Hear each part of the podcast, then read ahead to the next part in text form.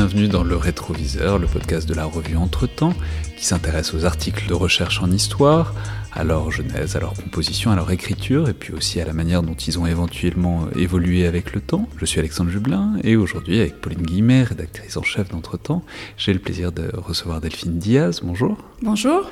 Vous êtes maîtresse de conférences à l'université de Reims, Champagne-Ardenne, spécialiste notamment de, de, de l'exil, des exils euh, au XIXe siècle, et spécialement des exilés et réfugiés politiques en France. Et c'est donc là-dessus euh, que porte l'article dont on va discuter aujourd'hui. Euh, qui date de 2015 dans la revue d'histoire du 19e siècle, intitulée Indésirable en métropole, utile en Algérie, les réfugiés politiques étrangers et la colonisation, 1830-1852. Alors comme le titre l'indique évidemment, il s'agit de la manière dont euh, certains exilés politiques se retrouvent en France et en fait se retrouvent réexpédiés, euh, se retrouvent redirigés vers l'Algérie dans un contexte évidemment de début de la présence française, de la proto-colonisation française, disons, à partir de 1830. Alors peut-être pour euh, commencer par là, par le contexte euh, général, pour ceux qui ne seraient pas exactement familiers du thème plus global sur lequel vous travaillez, entrons, par là. Qui sont euh, ces réfugiés politiques qui se retrouvent en France et pourquoi est-ce que l'État français, donc la monarchie de Juillet à l'époque, a envie euh, de les réexpédier aussi rapidement que possible sur un autre front plutôt que les garder euh, en métropole alors, il s'agit essentiellement de réfugiés politiques euh, venus d'Europe, hein, venus d'États voisins, notamment des États italiens, d'Espagne. Et puis, à partir de l'hiver 1831-1832, ils viennent essentiellement de, de, Pologne, de Varsovie plus précisément, après la défaite d'une insurrection polonaise. Euh, et euh, plusieurs milliers de Polonais arrivent alors, euh, alors en France et gonflent les rangs hein, de ceux qu'on appelle de plus en plus les réfugiés. En réalité, parmi ces exilés, seule partie d'entre eux hein, va bénéficier de cette appellation administrative hein, du réfugié politique, puisque on va entendre le réfugié politique comme un étranger qui est coupé de son pays euh, qui nécessite aussi de l'aide de la part du pays d'accueil, en l'occurrence la France, qui euh, va accorder assez euh, largement, sous la monarchie de juillet, des secours à ces réfugiés politiques ainsi euh, catégorisés et ainsi séparés peu à peu des autres étrangers. Des secours, on leur donne de l'argent On leur donne de l'argent euh, sur une base euh, mensuelle et ces secours sont calculés en fonction de leur grade militaire, puisqu'il y a beaucoup beaucoup de militaires, notamment parmi les, exilés polonais, ou en fonction de leur, de leur statut civil, dans le cas donc de ceux qui sont venus en dehors des contingents militaires. Alors c'est tout bête, mais à, quel titre Pourquoi est-ce que l'État français euh, le fait. Après tout, on pourrait penser qu'il ne se sentirait pas nécessairement d'obligation envers euh, des réfugiés étrangers. Donc, quelle est euh, l'idée, l'idéal ou peut-être la, l'obligation que l'État français se sente de, les secourir comme ça Alors d'abord, c'est une pratique ancienne en réalité, hein, puisque par exemple, dès la fin du règne de Louis XVI, on a donné des secours réguliers euh, aux, euh, aux, patriotes hollandais qui étaient venus chercher asile en France. Hein, euh, une aide qui a été poursuivie sous la Révolution française, et puis ensuite, durant toute la décennie révolutionnaire, des exilés politiques sont accueillis, sont secourus, donc avec le ministère de l'Intérieur qui distribue ces, secours. Donc c'est une pratique ancienne et euh, qui va se trouver vraiment systématisée par la monarchie de juillet. Et justement, la question de savoir pourquoi on les secourt, bah, c'est une bonne question puisque ça va provoquer des débats parlementaires un peu sans fin. Donc il n'y a pas une réponse arrêtée euh, que je pourrais vous fournir. En revanche, ce qu'on peut dire, c'est qu'il y a euh, déjà une solidarité idéologique qui est nette entre le, le, nouveau régime de Louis-Philippe et un certain nombre de ces exilés politiques qui arrivent en France dans les années, entre les années 1830 1832, hein, qui se revendique d'une fraternité avec euh, la révolution de, de, juillet. Donc une solidarité idéologique, mais pas seulement, parce qu'en réalité, euh, on se rend compte aussi que sous la monarchie de juillet, on va secourir, malgré tout, des ennemis politiques que sont les Espagnols carlistes, qui arrivent par milliers euh, durant euh, la grande guerre carliste, la guerre qui euh, oppose les révolutionnaires, enfin les libéraux pardon et les contre-révolutionnaires que sont que sont les carlistes à la fin des années 1830. Et donc là, voilà, le, régime de Juillet va quand même donner des secours à ces carlistes. Donc il s'agit aussi, il y a des motifs idéologiques et puis il y a aussi une volonté de secourir l'infortune. Ça c'est une expression qu'on retrouve très fréquemment là aussi dans les débats parlementaires. On ne peut pas laisser ces ces exilés politiques dans le dénuement le plus total. Alors si je comprends bien, l'hospitalité et le secours de l'infortune a ses limites, puisque ce, que vous détaillez dans cet article, c'est une politique de redirection, en quelque sorte, dès 1830 de ces réfugiés vers l'Algérie en train d'être conquise. Oui, euh, effectivement, cette solidarité et cette volonté d'atténuer euh, la misère de ces réfugiés euh, a, vite ses limites, puisqu'on se rend compte assez vite que ces secours coûtent très cher à la monarchie, puis à la Seconde République, hein, qui les poursuit.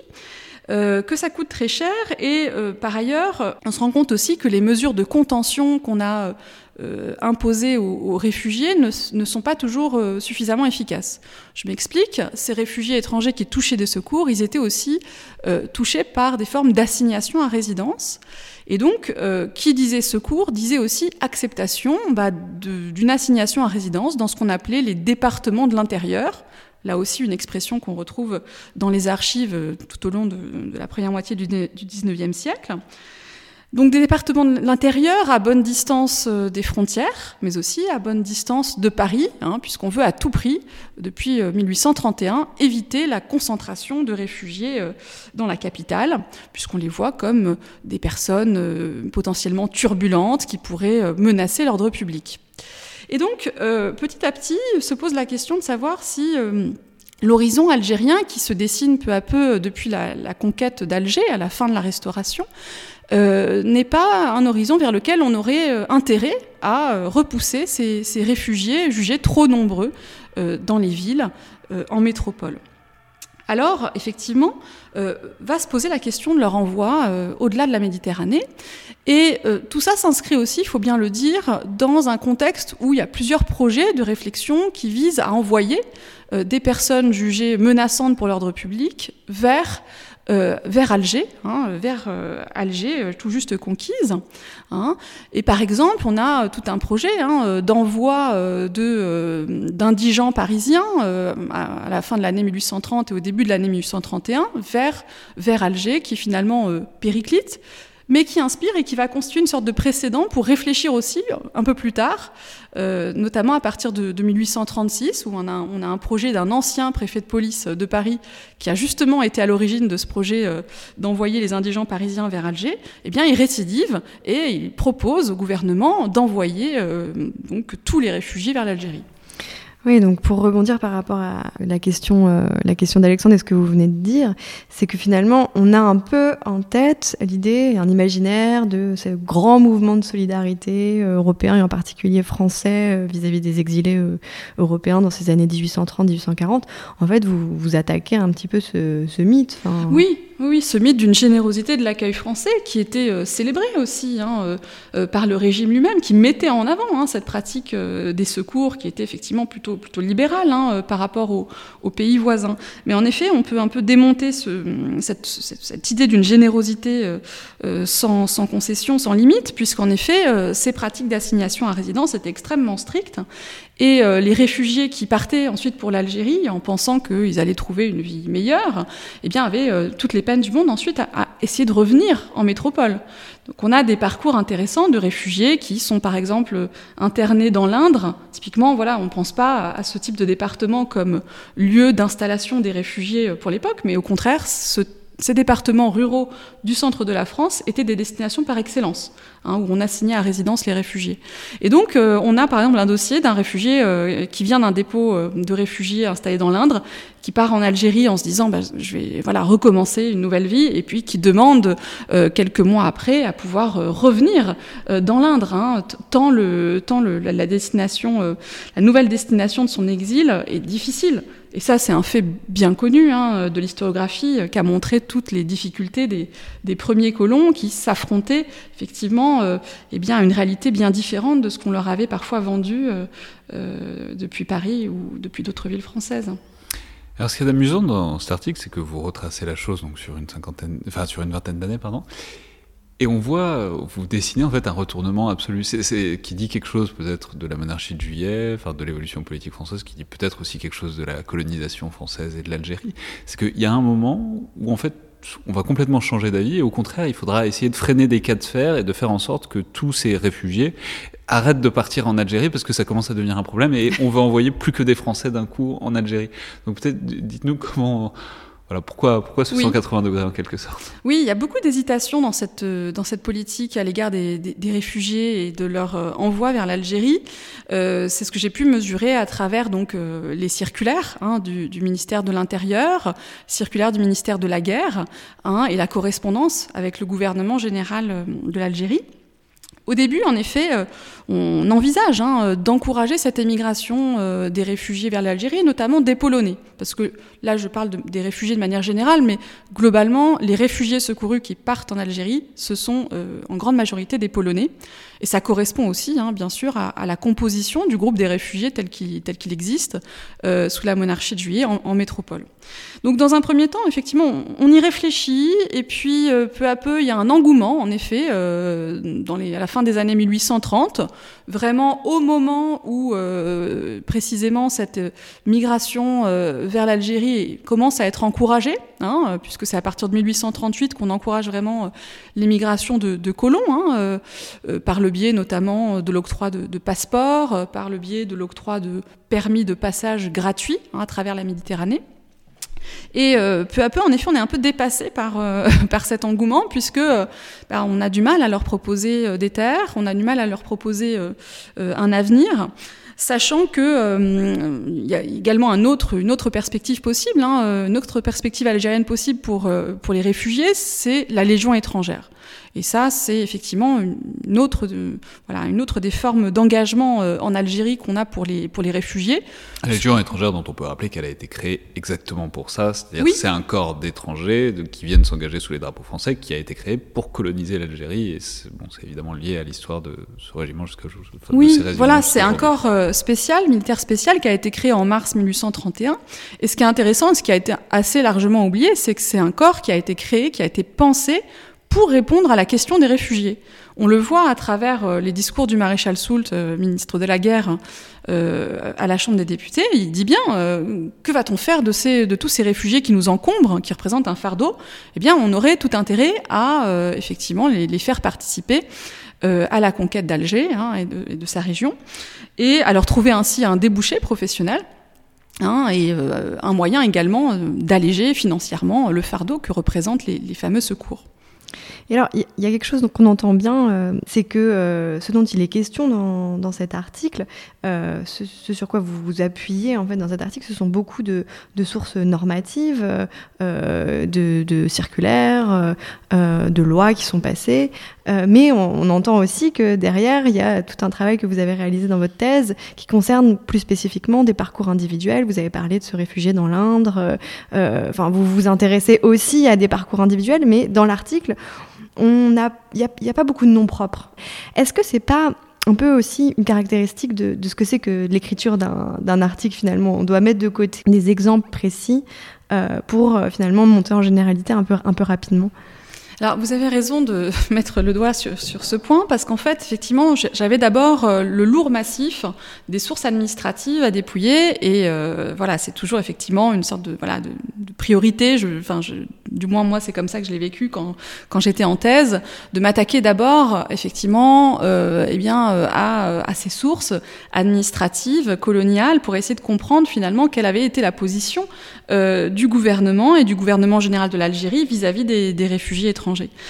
On peut rappeler que euh, pour avoir un élément de chronologie, vous soutenez votre thèse en 2012 et ça c'est un article de 2015, donc on mesure bien que bon, le, votre masse documentaire c'est encore celle de la thèse dont il s'agit d'écrire un article comme oui. souvent. Quoi. Oui, tout à fait, oui. Voilà, bien sûr, je le rappelle, c'est un article qui est vraiment tiré euh, du texte de ma thèse. Euh, J'avais pu publier ma thèse dans, enfin, dans le cadre d'une publication de livres, mais euh, bon, pour des raisons éditoriales, j'avais pas pu tout publier tel que je voulais, hein, puisqu'on a forcément des limites qui nous sont imposées. Et dans mon cas, j'avais pas pu dire tout ce que je voulais.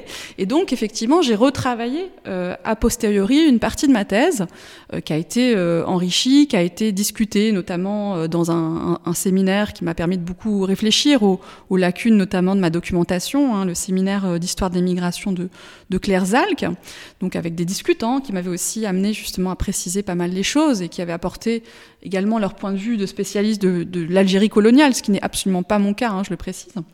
Euh, donc euh, ça m'avait beaucoup aidé et en effet, euh, malgré tout, je pense que c'est effectivement un travail qui est vraiment lié à mon travail doctoral et on voit effectivement les traits d'un travail de thèse avec la volonté d'abord d'essayer de, bah, comprendre le fonctionnement du traitement administratif et militaire des réfugiés en Algérie c'est vrai que dans cet article, je fais peut-être pas un sort suffisant à, à toutes les pétitions hein, de réfugiés que j'ai pu croiser euh, à travers euh, les archives nationales de l'outre-mer euh, à Aix-en-Provence, puisqu'en réalité, dans ces sources, dans ces dossiers administratifs fort nombreux sur les réfugiés au cours de la période étudiée, en fait, ces dossiers regorgent alors bien sûr de correspondance administrative, de contrôle nominatif des réfugiés. Donc on a euh, voilà la liste euh, mensuellement établie hein, euh, avec les noms hein, et les prénoms des, des, réfugiés qui sont secourus.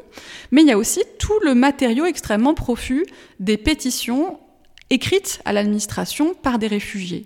Et en effet, je pense que si j'avais à me repencher sur, euh, euh, ces sources, euh, j'accorderais beaucoup plus d'intérêt peut-être à, ces matériaux extrêmement intéressants qui nous donnent accès aussi à la parole de ces étrangers m'intéresserait aussi aux conditions d'écriture. On voit que certains écrivent eux-mêmes, prennent eux-mêmes la plume, et que d'autres font certainement appel à des écrivains publics, hein, euh, parce que tous ne parlent, pas français, ne l'écrivent pas, hein, contrairement à un, mythe qu'on peut avoir de la pratique du français au XIXe siècle. Euh, donc là aussi, je pense que je m'intéresserai davantage un, peu aux marges de ces documents aujourd'hui, mais à cette époque-là, je le faisais pas encore peut-être suffisamment. Et, vous pensez que c'est une question d'époque que, depuis en fait là le début des années 2010, euh, on, on est devenu plus exigeant sur euh, euh, l'attention justement aux méthodes d'écriture. Euh, enfin, quand on fait de la recherche, est-ce qu'il y a peut-être eu des transformations depuis même une dizaine d'années euh, sur le fait d'être plus, plus, plus vigilant et plus attentif à, d'autres enfin, types de sources et notamment aux questions d'écrit Oui, bien sûr. Je pense qu'il y a eu, enfin, il y a, voilà, il y a le poids de l'actualité migratoire qui, qui, est lourd hein, aussi dans la façon dont on travaille aussi en historienne, historien des migrations, même d'un temps reculé. Mais euh, il y a aussi effectivement effectivement un tournant dans le sens où on, a beaucoup, beaucoup de travaux sur l'intime en migration, sur la façon de vivre la migration, sur l'expérience, sur euh, l'expérience de soi en migration. Et euh, de ce point de vue, effectivement, je pense que ça m'influencerait beaucoup plus aujourd'hui. Hein, je pense aussi à tous les travaux sur les récits de migrants, d'exilés, sur la façon dont on met en récit son parcours. Et ce qui est intéressant, c'est que ces pétitions de réfugiés euh, polonais, mais aussi italiens, espagnols, eh bien, même si elles sont euh, en partie biaisées, parce que souvent, en fait, il s'agit de demander quelque chose à l'administration, comme souvent hein, euh, dans le, les sources que laissent les réfugiés, bah, c'est souvent ça. Hein, c'est rarement des mémoires et des autobiographies. C'est souvent, effectivement, des pétitions en quelque sorte intéressées, qui demandent de l'argent, qui demandent à pouvoir changer de lieu de résidence, et souvent, entre les marges, on comprend aussi pourquoi ils veulent changer de résidence. Les histoires familiales qu'il y a derrière, c'est-à-dire que souvent ce sont des, individus qui sont coupés de leur famille, qu'ils essayent de, retrouver, qu'ils essayent de, recontacter. Bref, il y a effectivement euh, dans les marges de ces documents, je pense, euh, une histoire intime qui, qui se joue aussi, hein, même si on la voit pas d'emblée. Et ça, je pense qu'en effet, il faut avoir un peu de recul euh, pour pouvoir l'appréhender. Mais alors c'est tout bête, mais même comment est-ce qu'on s'organise quand on a accès à un matériau aussi disparate Ce que je veux dire, c'est que est-ce qu'on fait des dossiers individuels pour essayer de suivre des histoires? Est-ce que on essaye, parce que c'est aussi évidemment, puis il y a des contextes, etc. Mais si on veut faire, il y a des graphiques, il y a des statistiques, etc. Si au contraire on a tendance à computer tout ça dans des tableaux, voilà, parce que c'est toujours la dialectique, euh, faire de l'histoire, faire de l'histoire euh, qui a l'air euh, sérieuse, scientifique, etc. Et puis en même temps raconter des histoires qui, les deux sont évidemment un peu la même chose, mais pas forcément dans l'écriture. Donc même en termes de matériaux, comment est-ce qu'on gère? Est-ce que à chaque fois que vous aviez, vous retrouviez un nom, quand c'est possible de le retrouver, vous le mettiez dans un coin? Ou est-ce que au final, bon bah c'est parfois les connexions se font dans la tête, mais on n'a pas vraiment des, dossiers quoi.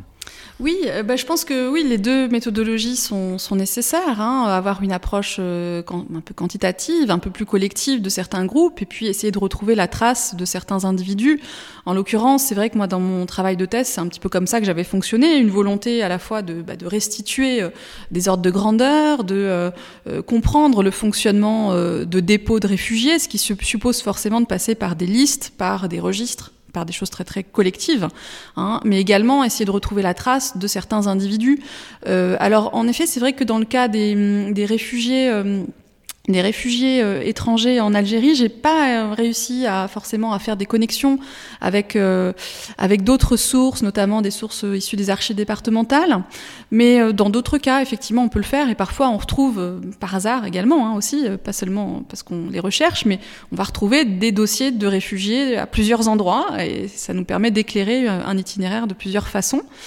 Euh, donc en effet, c'est un peu une double méthodologie. Et de mon côté, j'avais euh, voilà, d'un côté effectivement tout ce qui euh, relevait plutôt de la base de données, et puis d'un autre côté des fiches individuelles, assez constituées de manière assez artisanale dans mon cas, hein, mais qui me permettaient effectivement d'enregistrer parfois sur un itinéraire particulièrement marquant certains, certaines données, notamment quand j'arrivais à, à, croiser des sources, ce qui n'est pas du tout forcément évident pour les réfugiés issus des classes populaires ou pour euh, les euh, soldats polonais euh, qui ne laissent pas de traces toujours ailleurs que dans, dans, un contrôle nominatif de dépôt de réfugiés. Donc c'est pas toujours évident.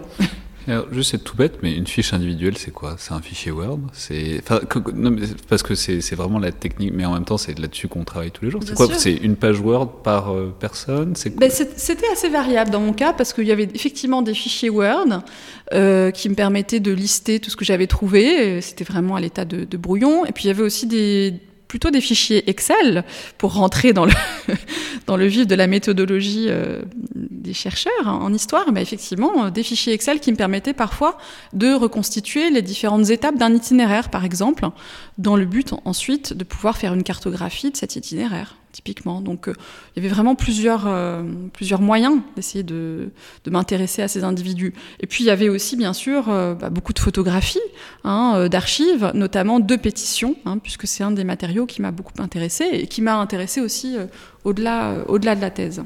Alors pour revenir un petit peu euh, dans le vif de l'article, euh, il a comme particularité euh, de s'intéresser à l'Algérie coloniale, l'Algérie française, et vous l'avez dit, vous n'êtes pas spécialiste précisément de cette histoire-là, mais il a quand même fallu que finalement vous rentriez dans ce champ, dans ce champ très structuré finalement de, de, l'histoire de, de l'Algérie française et de la colonisation et de la protocolonisation. Est-ce que ça a été, un, ça a été difficile de pénétrer, de, de pénétrer ce champ-là? Bah, ça a été à la fois difficile parce que je venais pas du tout de cette historiographie-là et également très stimulant parce qu'en fait euh, j'étais vraiment à une période où il y avait tout un ensemble de publications euh, très intéressantes qui venaient de, de sortir. Donc il y avait effectivement pas mal de travaux euh, en, histoire démographique de l'Algérie coloniale. Je pense aux travaux de Kamel Kateb qui sont euh, voilà qui ont été euh, publiés au début du, 21e siècle. Et puis ensuite, il y a eu aussi beaucoup de travaux d'historiens, d'historiennes américains et français sur la question. Hein, je pense par exemple aux travaux de Jennifer Sessions sur euh, euh, voilà le, le, le, projet colonial algérien et euh, son, son, beau livre By Sword and Plow qu'elle a, a, publié en anglais et qui a précisément raconté les tâtonnements de cette politique d'occupation, puisqu'on parle d'occupation d'Algérie, d'Alger d'ailleurs initialement, puisque le terme même Algérie est employé beaucoup plus tard. il y avait également les travaux, donc par exemple d'Hélène Blé, hein, qui écrit un très bel article pour Romantisme, Qu'est-ce qu'Alger hein, en 2008.